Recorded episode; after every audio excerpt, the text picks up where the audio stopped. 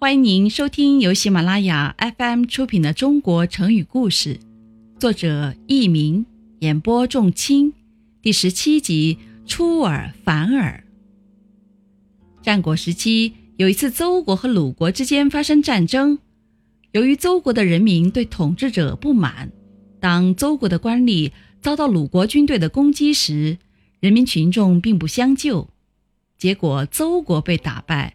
并被鲁国杀死了三十多名官吏，邹穆公非常气愤，但是又想不出什么好办法，只好请孟子帮他出主意。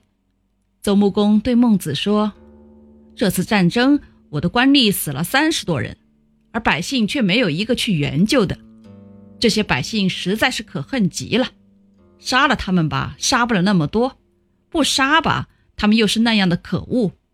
你看。”该怎么办才好呢？听众朋友们，您正在收听的是由喜马拉雅 FM 出品的《中国成语故事》。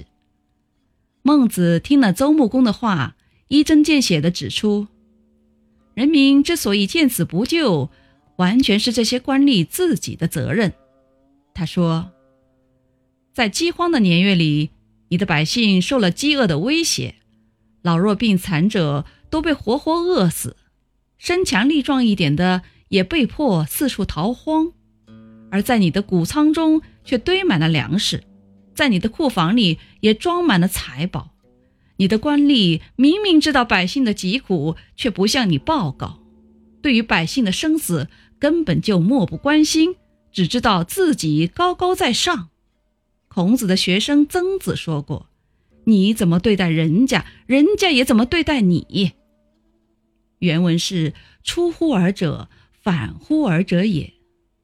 过去你的百姓无法报复，这次刚好有了机会，我看你还是应该改变一下对老百姓的态度才对。邹穆公听了，默默无言。成语“出尔反尔”由“出乎尔者，反乎尔者也”压缩而来，原意是你怎么对待人家。人家也怎么对待你？